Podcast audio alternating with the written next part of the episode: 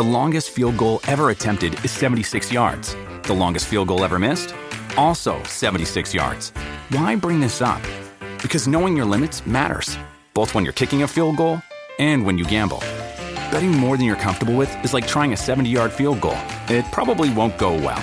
So set a limit when you gamble and stick to it. Want more helpful tips like this? Go to keepitfunohio.com for games, quizzes, and lots of ways to keep your gambling from getting out of hand.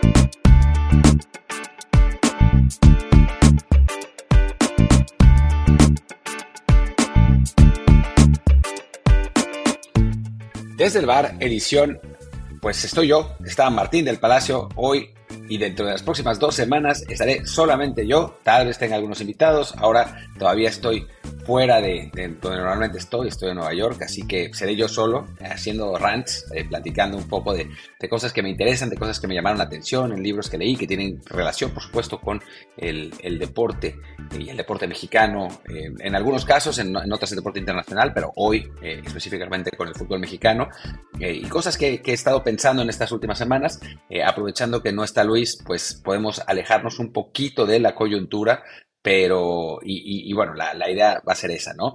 Y el episodio de hoy va a ser cómo arreglar al fútbol mexicano. Tantas veces hemos dicho lo que está mal.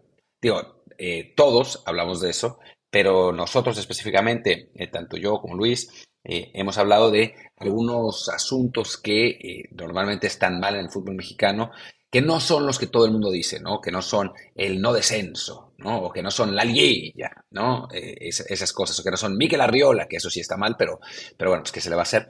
Eh, y digo, sí, elegir dirigentes competentes es un muy buen paso adelante, pero bueno, es un paso muy obvio. Eh, la idea del episodio de hoy es, a partir de cosas que he leído, a partir de cosas que he pensado, a partir de cosas que he visto, cómo podemos arreglar el fútbol mexicano y bueno, tiene también que ver con el deporte mexicano en general. Pero hablemos del fútbol porque bueno, pues es el que más, del que más eh, sé, eh, en cuanto a México por lo menos, y el que pues le interesa a más gente, ¿no?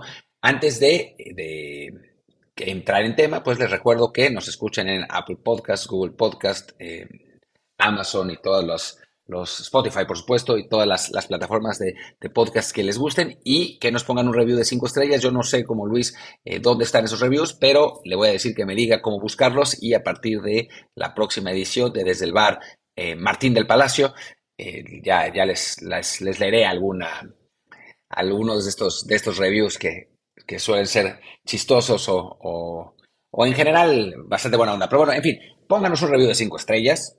ya está, sin, mayor preámbulo y un buen comentario, un, lindo comentario y, haters eh, fuera. No sé, no sé cómo decirlo, pero no nos vaya a poner un review de una estrella, por favor, porque eso hace que menos gente nos vea. En fin, hablemos de, cómo de cómo recuperar al fútbol mexicano, ¿no? O sea, siempre hemos, hemos hablado, o sea, bueno, yo he hablado desde hace muchos años en las, en las columnas de medio tiempo y en, eh, en estos espacios, en Twitter, de que el fútbol mexicano no está tan mal como mucha gente hace ver, ¿no? O sea, hay, cosas que se hacen eh, profesionalmente. Eh, la verdad es que para el, bueno, para la situación en general del país, con la corrupción, con la obesidad, con la falta de cultura deportiva, eh, con, bueno, pues los, los, males sistémicos que tiene México, la verdad es que el fútbol ha, rendido pues bastante mejor de lo que podría suponerse, ¿no? O sea, es un deporte que está entre el lugar, normalmente entre el lugar 10 y 20 en el mundo, y es una disciplina masiva, ¿no? La disciplina que más se practica alrededor del mundo. Todos los países practican fútbol, cada vez más. De hecho, acabo de estar en Panamá, que era un,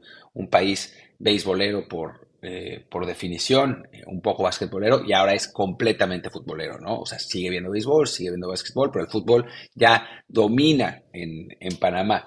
Eh, estuve en Aruba también, y en Aruba pues, todo el mundo viendo, viendo partidos de, de, fútbol. Curiosamente, curiosamente, digo, no sé, creo que Mikel Arriola me mintió, ¿no? Porque en esos territorios, pues no se veía la League's Cup, ¿no? Se veía la Champions, se veía eh, fútbol sudamericano, en Panamá sí, fútbol mexicano, pero la League's Cup no estaba en todas partes, ¿no? O en ninguna parte, más bien, ¿no? Y, y, Mikel Arriola me dijo que estaba en 100 países en el mundo. Me imagino que no se refería ni, ni a Panamá ni a, ni a Aruba, ni tampoco a Estados Unidos. Curiosamente, que mientras se jugaba la final de la League's Cup, ahora, ahora estoy en Nueva York, en todos los bares estaba la pretemporada del NFL, ¿no? Qué curioso que la League's Cup, que tan atractiva era para Mikel Arriola, no estaba ahí. Pero la Premier sí, cuando jugaron Tottenham y, Manchester United, había muchísima gente y me sorprendió con camisetas del Tottenham. Pensé que había llegado a mi lugar soñado, al, paraíso, ¿no? Al final de cuentas resultó que era una zona de pubs y en esos pubs estaban eh, los aficionados viendo el partido de Tottenham y Manchester United como en ningún lado vieron la League Cup. Pero bueno, eh, estoy yéndome por las ramas y soltando hate eh, que no es, no es garantizado. Así que, que hablemos del, del, tema que nos compete, ¿no? Yo creo que, o sea, hay algunas cosas que se pueden arreglar y otras cosas que no, ¿no? Hay, digo, en general, hay, hay un problema de que el, yo creo que las autoridades del deporte mexicano y las autoridades del fútbol mexicano no se han dado cuenta de el, la parte sistémica del problema, ¿no? O sea, tratan de hacer, de encontrar soluciones en, en la parte de arriba, en la parte del alto rendimiento, cuando esa es la, solamente la punta del iceberg, ¿no? El, problema va mucho más atrás, es mucho más grande, es mucho más sistémico, mucho más eh, complicado de resolver, no imposible. Siendo México se ve muy difícil, pero no es imposible si se hicieran las cosas bien y si se pensaran las cosas bien, ¿no? Entonces, hablaré un poco de, de esto, de cómo resolver la parte sistémica, de entrada muy general, y después particularmente en el, en el fútbol y, y, particularmente en el fútbol de alto rendimiento, ¿no?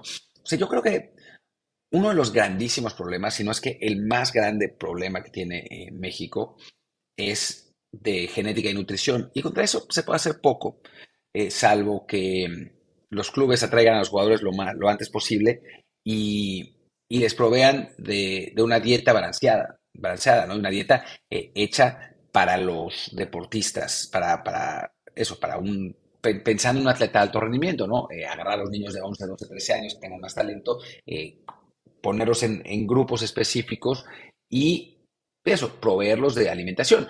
No es que a, los clubes les falte dinero para hacer eso, el problema es que no se refleja al corto plazo, ¿no? Y normalmente pensar en el largo plazo es, es complicado, ¿no? Y obviamente se necesita una logística importante, pero yo siempre recuerdo eh, cuando yo era reportero y me dicen que no ha cambiado, mis visitas a Coapa o a la Noria y darme cuenta de que en las tiendas donde estaban jugando los niños, digamos, estaban jugando los niños, ya hay tiendas y eso, venden dulces, eh, paletones, chocorroles, eh, sabritas, todo, todo este asunto, eh, Coca-Cola al máximo, que bueno, pues no es particularmente lo correcto para la nutrición de un, de un atleta alto rendimiento, ni de un niño, ¿no? Ni de nadie. Por eso en México está a tal nivel de, obesidad, ¿no? O sea, me parece que se necesita ahí un, trabajo importante de, comprensión. Y aún así es difícil, ¿eh? Porque lo vemos incluso en los, en los atletas mexicanos de alto rendimiento,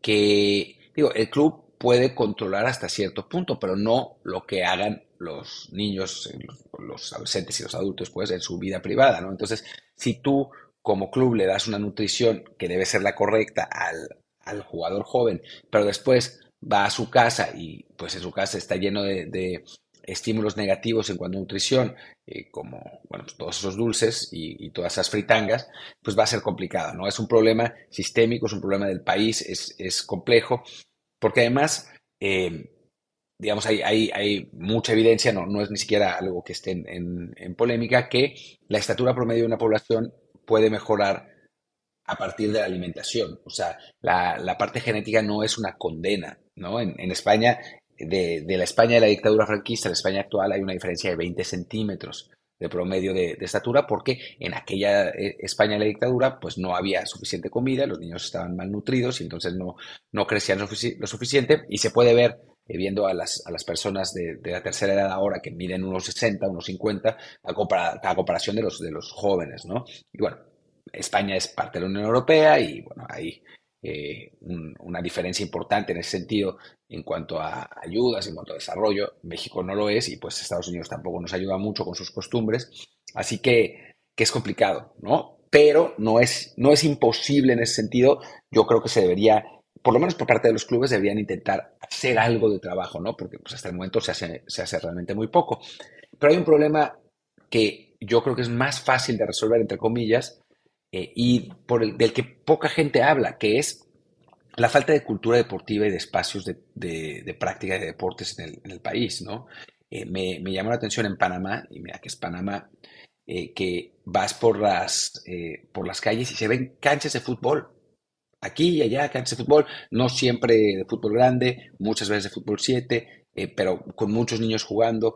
y es Panamá, ¿no? y es, son espacios públicos para la práctica del deporte, que en México cada vez hay menos, ¿no? En, en, zonas rurales hay más porque hay más espacio, pero en ciudades es muy complicado. Uno va a Río de Janeiro y se encuentra cancha, cancha, cancha, cancha, cancha, cancha, cancha, cancha, cancha, ¿no? Montones de canchas de distintas cosas, de pasto, de cemento, de, arena en la playa, montones de canchas. En, en Argentina está lleno de, de, estos clubes de barrio, ¿no? Cada barrio eh, tiene uno o dos clubes que además tienen rivalidades entre ellos.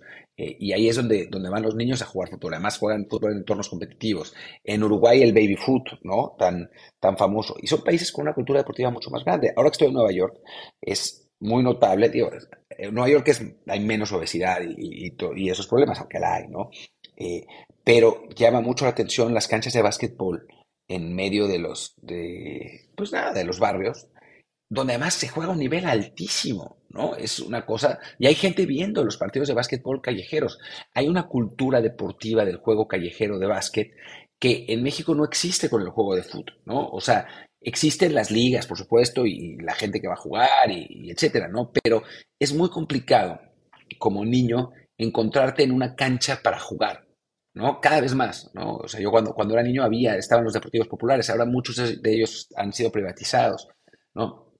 Es muy complicado encontrar sitios eh, donde, donde se pueda jugar eh, abiertamente, donde se organicen eh, cascaritas así, nada más, sin, sin, ninguna, sin ningún pretexto. algo que leí en, un libro que se llama Sacré Bleu, que es sobre la pues sobre el fútbol francés en general, es como en los suburbios de París se juntan un montón de jugadores de distintas, distintas orígenes étnicos, digamos, africanos, árabes, blancos, etcétera, latinos, a jugar partidos, ¿no? A, jugar en los espacios donde no se puede jugar. Y ahí es donde, se, donde salen eh, estos, estos futbolistas. los, em, los suburbios de París es eh, por metro cuadrado el lugar donde se generan mejores jugadores en el mundo, ¿no? Y más y mejores jugadores en el mundo de alto rendimiento.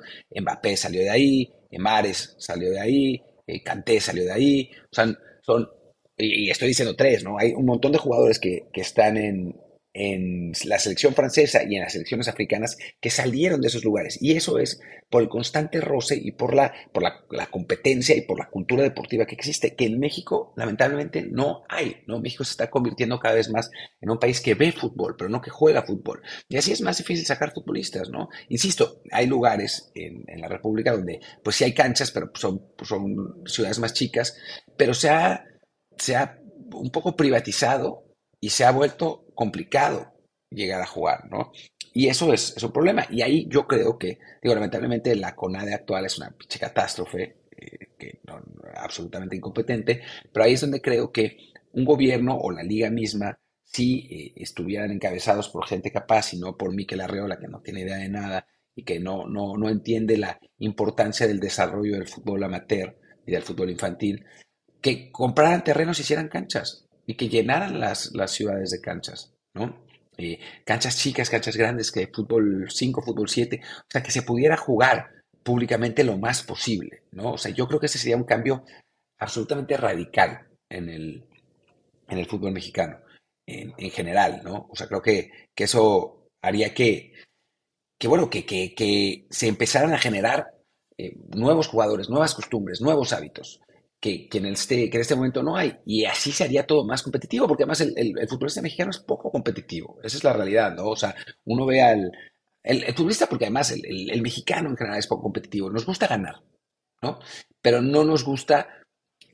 Y, y nos gusta la, la, carrilla, ¿no? Nos gusta burlarnos del que pierde, pero no nos gusta, no, no, no, no, no tenemos esa, esa, esa, competitividad, esa un poco mala leche que tienen los argentinos, que tienen los, los uruguayos, o sea, que, que, van con todo y que y la, pelean y hacen todo por el triunfo y a veces hasta trampa, etcétera. El mexicano no es así, el mexicano es más tranquilo, más pausado, más con ganas de reírse, eh, ardido, pero al mismo tiempo eh, más risueño, ¿no? No, no, no tiene lo que tiene el argentino, ¿no? Para bien y para mal. ¿No? Porque creo que para, para bien es que en los estadios pues no, se, no hay ese nivel de violencia, el nivel que hay en Argentina, aunque de tanto en tanto pase, y eso que México es un país mucho más violento en general, eh, pero por otro lado no tenemos la competitividad, ¿no? O sea, no tenemos eso de que, de, de buscar pelearla en Europa eh, por más, por más eh, jodido que salgas, de, de, quedarte picando piedra, no sé, o sea, hay, hay una cosa ahí de, de de cantar y, gritar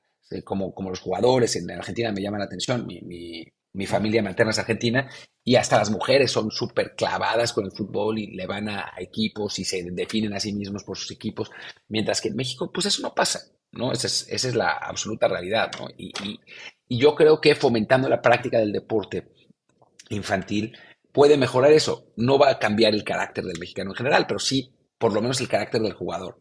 Otro ejemplo que siempre, que siempre cuento y que es divertido y que va a, ir con algo que voy a, voy a platicar ahora un poco más adelante y que creo que, que sería importante mencionar en general, es, eh, yo me acuerdo que una vez, yo tendría como 16 años, no, quizá un poco más grande, 18 años, eh, fui a Argentina y me puse a jugar una cáscara con unos argentinos, ¿no?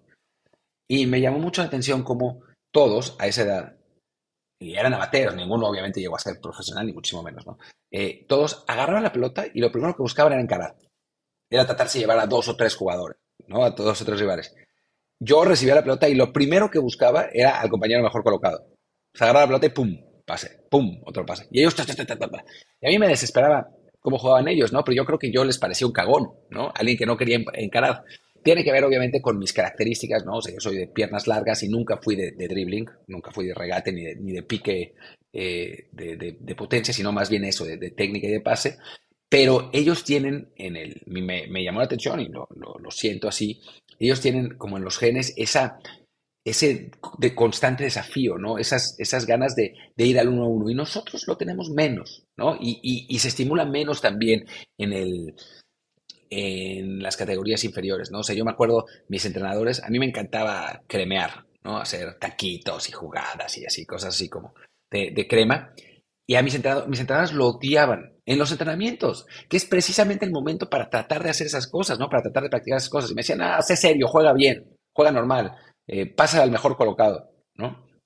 Entonces, pues sí, se limitaba en ese sentido mucho mi creatividad. Digo, yo insisto, yo no es que sea un ejemplo perfecto ni una muestra representativa, pero bueno, tuve esa carrera de fútbol amateur jugando en un montón de, en un montón de equipos eh, mientras era, era niño.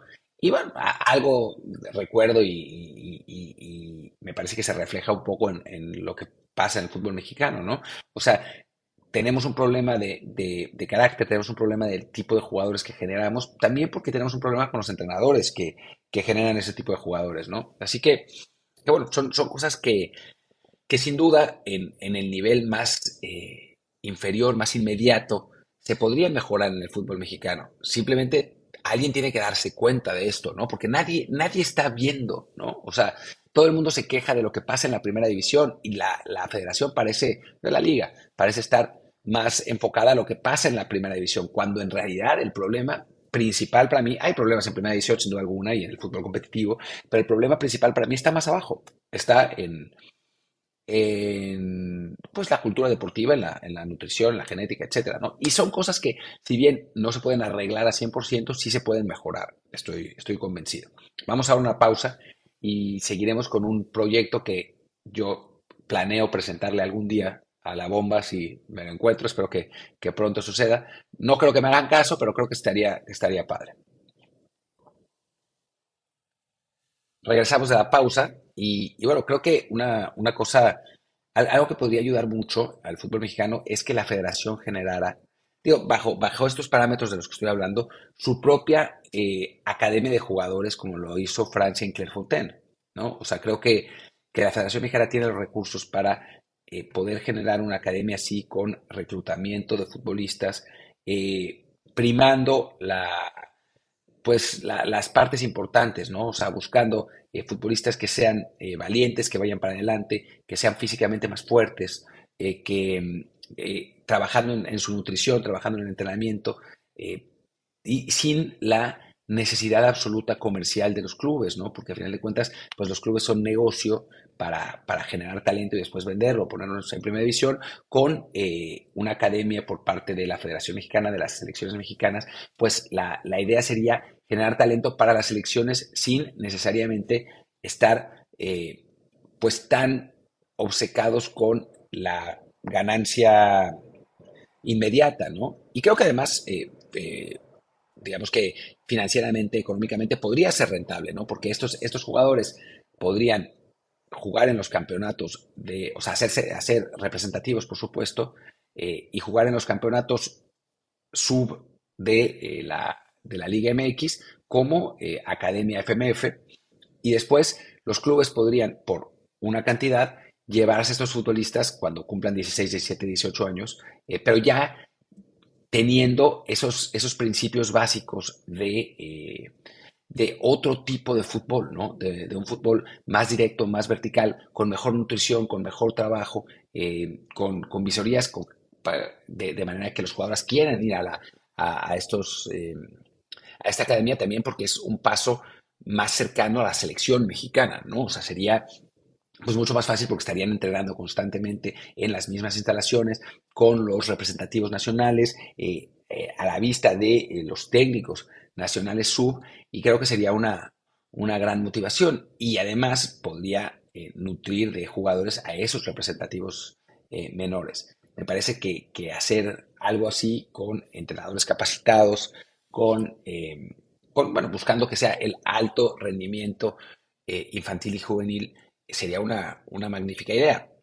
De eso que pase es complicado, porque pues, obviamente se requiere dinero, se requiere que los patrocinadores hagan una, una oferta, digamos, una, una inversión inicial importante. Después yo estoy convencido de que se podría autosustentar porque en el momento que se empiecen a producir jugadores de, de alto nivel eh, y los clubes empiecen a reclutarlos, pues tienen que pagarle a la, a la federación por eso, o incluso si salen a, Europa, pues entonces se venden a precio de mercado, que eso además sería otro estímulo, ¿no? Porque tienes, podrías tener una, un límite fijo para que los clubes mexicanos se lleven al jugador, es decir, por que por cada jugador 500 mil dólares por cada joven, pero si te sale un jugador de enorme talento y que se quiere a Europa, pues se va a ir por más, ¿no? Y entonces el estímulo de mandarlo a Europa sería sería mayor porque no tendrías que entrar en la maldita ley de oferta y demanda que existe en, la Liga MX, en la que eh, pues te llevas a los, los jugadores que se quieren a Europa, eh, los clubes europeos ofrecen 1 o 2 millones de, dólares, mientras que el Monterrey o Tigres o América o los que quieran ofrecen 14, ¿no? Entonces creo que, que con este sistema de, digamos, em, precios límites para jugadores, para clubes mexicanos que tengan que ser más baratos que, los europeos, pues el estímulo es para la propia federación o para la academia vender a Europa, porque así te vas a llevar más dinero de, de clubes europeos. Y bueno, y, siendo de la federación, pues puedes organizar eh, un montón de, intercambios con, con, otras, con otras federaciones, etcétera, ¿no? O sea, creo que abriría mucho las puertas. Lo hicieron en Francia y funcionó perfectamente al punto que bueno, se convirtieron en una potencia mundial después de ser eh, de fracasar en sus intentos de ir al Mundial 90-94 y, creo que esa centralización por parte de la federación podría ayudar. Obviamente hay, hay muchos problemas, ¿no? O sea, muchos, digamos, muchas potenciales fallas con este sistema. Eh, sin ir más lejos, la primera es que, pues es, digo, ahora yo confío más en la bomba que en general antes, ¿no? Pero pero pues es la federación, te pueden, pueden terminar poniendo al Chima Ruiz y a Sergio Almaguer a cargo de esto, ¿no? Y pues ya, ya sabemos la catástrofe que sería. Eh, pero, pero bueno, si se hace bien, creo que sería un paso adelante, ¿no? Y, y, me parece, por lo que he podido eh, escuchar de la bomba y lo que me han contado, que por lo menos se quieren hacer las cosas bien. Ya no sé si se vayan a hacer, pero en teoría la idea es que se hagan las cosas bien. Y ese sería un, un adelanto, ¿no? Eh, sin duda alguna. Porque la realidad es que eh, en este momento, o sea, yo creo que el, fútbol mexicano se ha mantenido en, el, en ese parámetro entre el 10 y el 20 del mundo, pero creo que vamos para abajo, ¿no? O sea, me parece que viendo esta generación de futbolistas, eh, por lo que veo en cuanto a calidad, en cuanto a inmigración a Europa, por lo que me platican un poco, ¿no? Viendo a Antuna dar saltitos y, cabriolas antes de tirar un penal. Em, o sea, me, platicaba Andrés Guardado en el grito de guerra que para él es muy complicado, ha sido muy complicado eh, poder eh, encarrilar, digamos, a los jugadores jóvenes que, hay mucho menos respeto, que hay mucha menos atención, eh, y pasa, pasa en todas partes del mundo, pero creo que en México pasa más por esa falta de cultura deportiva que estamos hablando. O sea, el futbolista argentino quiere ganar, ¿no? El futbolista mexicano tengo la impresión de que quiere salir en redes sociales, ¿no? O sea, que perder no es tan importante. Y tengo la impresión, y es lo que he hablado con, con, con jugadores más viejos, con los jugadores. Sí, cabe la posibilidad de que haya un, una parte de, ah, en mis tiempos todo se hacía mejor. Pero también creo que hay una, una posibilidad eh, importante de que, de que en México, pues digamos que el deporte mismo sea menos una prioridad, ¿no? Y bueno, a nivel calidad lo hemos visto, ¿no? O sea, no hay nada que nos pueda indicar hoy que la Liga MX sea mejor que lo que era hace 10 años, hace 15 años, que la selección mexicana sea mejor que lo que era hace 10 o 15 años, que la generación de entrenadores sea mejor que lo que era hace 10 y 15 años, se necesita un, trabajo a fondo, ¿no? Una, una pues una revisión real de lo que está pasando en todos los niveles y no solamente en la primera división, porque la primera división es, es simplemente el reflejo máximo de lo que, de lo que vemos, ¿no? Eh, pero que cambie el descenso, ¿no? No, no, o sea, sí puede mejorar de a poco la competitividad del futbolista mexicano, pero no, no va a cambiar lo que es, ¿no? En general. Mientras que la cultura deportiva sí, ¿no? Y la nutrición la genética también, ¿no? O sea, es, es, una, una situación eh, distinta, ¿no? Y, cambia, eh, cambia, cambia totalmente en, en, ese sentido, ¿no? Otro, otro día podemos hablar de los, de los cambios inmediatos que tiene que tener la, primera división y la selección como para, como para mejorar. No era el, objetivo de este, de este episodio. Ojalá que no los eh, esté aburriendo demasiado con este eh, rant un poco más eh, profundo de lo, que, de lo que siento que se debe cambiar en el fútbol mexicano. Y ya para, para ir encarrilando, porque no quiero que sea eterno, y bueno, vamos a, tener chance de hablar de, de, estas cosas un poco más adelante. hablar un poco del uso de analytics en, en, la industria del fútbol mexicano. Y no me refiero a los analytics como se escucha normalmente, que es, eh, bueno, para, para ver quién metió, o sea, qué jugador puede ser comprado por mi equipo o qué, o, o cuál funciona en, en, un sistema mejor o qué métricas en el fútbol eh, no se han descubierto que puedan funcionar, un poco como, como Moneyball, ¿no? Que, que las métricas que se que se pensaban que eran buenas en el, en el béisbol, resultaba que no, que no eran así, sino leí ahora recientemente un libro sobre analytics en general, eh, que está muy bueno, la verdad es que lo, recomiendo muchísimo. Se llama, ahora les digo cómo se llama, se llama Game of Edges, de Bruce Schoenfeld, sobre la revolución de analytics en, en el deporte mundial, y no se refiere solamente a la cancha, sino en general el uso de analytics, por ejemplo, que hacen los, los clubes eh, de, hockey, de, béisbol, de fútbol americano, para, bueno, y el Liverpool, para encontrar qué oferta puede ser mejor para los aficionados que vayan al estadio. Es decir, eh, por ejemplo, el Liverpool lo hizo, lo hicieron los, los Red Sox, que es el, mismo grupo de, empresarios eh, gringos, sobre cómo mejorar la... La oferta que le daba el club a sus aficionados desde el momento que eh, pues planean ir a ver un partido de fútbol hasta el momento que abandonan el estadio, ¿no? Y bueno, obviamente tiene el, pues el incentivo de hacer un montón de lana, ¿no? O sea, obviamente ahí, ahí es el, asunto, pero también han mejorado muchísimo la experiencia del, aficionado, ¿no? Algo que en México pues no pasa ni de casualidad, uno va a CEU a rostizarse a las 12 del día eh, a comprar 13, no sé, chunches ahí que, que venden en los puestos de dulces o en los ambulantes de afuera, a comprar mercancía pirata que está ahí. Y hay algo que no, o sea, hay, hay un, problema serio en cuanto a la, atracción y eso hace que, que, obviamente el aficionado pues busque otras alternativas, ¿no? Eh, las transmisiones de televisión también tienen que mejorar, o sea, hay, hay poca, capacidad de medición en el fútbol mexicano, ¿no? O sea, como que nadie se ha puesto a hacer ese, ese trabajo, también porque pues, la industria es mucho más pequeña, pero al mismo tiempo es una industria importante la del fútbol mexicano, lo sabemos y hay, y hay dinero de por medio, ¿no? Me dicen que en, el norte, en Monterrey Tigres, de eso que estoy hablando es, mucho mejor, en el centro, en la capital, ¿no? Ir al Estadio Azteca es una pesadilla, meterse en ese estacionamiento de horror, caminar eh, horas y horas antes de llegar a tu lugar, después llegas a tu lugar y las, las butacas son de cemento y no ves nada, en fin, el Estadio Azteca, que era una gran experiencia, se ha convertido en una experiencia medio terrorífica. Eh, y eso ahí sí he ido un montón de veces recientemente. Em, pero a eso me, refiero no solo a eso, ¿no? Este es un ejemplo, sino en general al uso de, métricas para cualquier cosa, ¿no? O sea, para tratar de, eh, o sea, ¿qué es lo que realmente funciona numéricamente en la captación de talento en los equipos mexicanos, ¿no? ¿En qué regiones se capta más? Qué tipo de futbolistas son los que mejor eh, funcionan, qué tipo de niños son los que, los que más funcionan. Eh, ¿Cómo hacer para que los niños que nacen en la segunda mitad del año, que normalmente están en desventaja porque son más chicos en cuanto a talla y eso, que los de la primera mitad del año puedan eh, equilibrar y, desarrollar su talento? ¿no?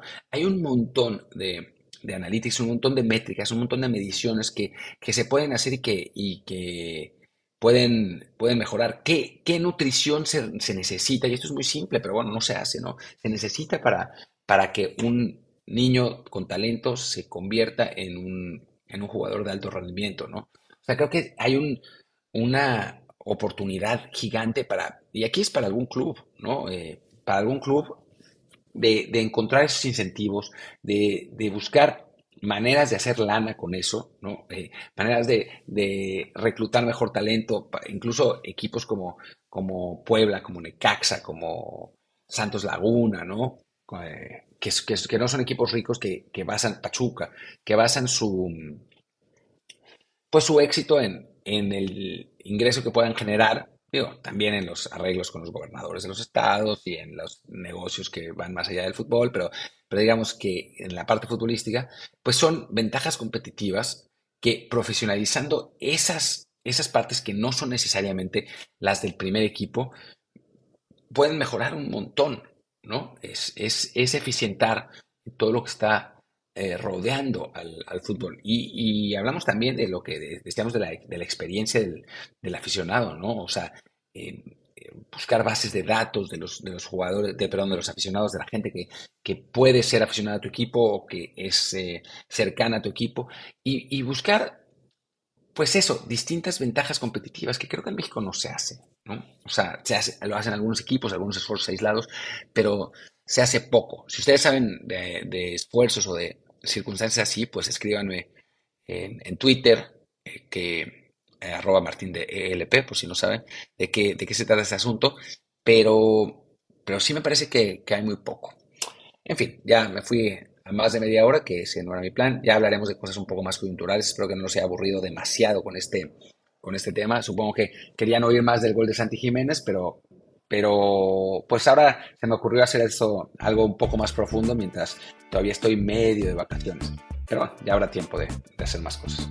Por lo pronto los dejo. Yo soy eh, Martín del Palacio, mi Twitter es arroba martín de ELP. El del podcast es desde el, pod, podcast.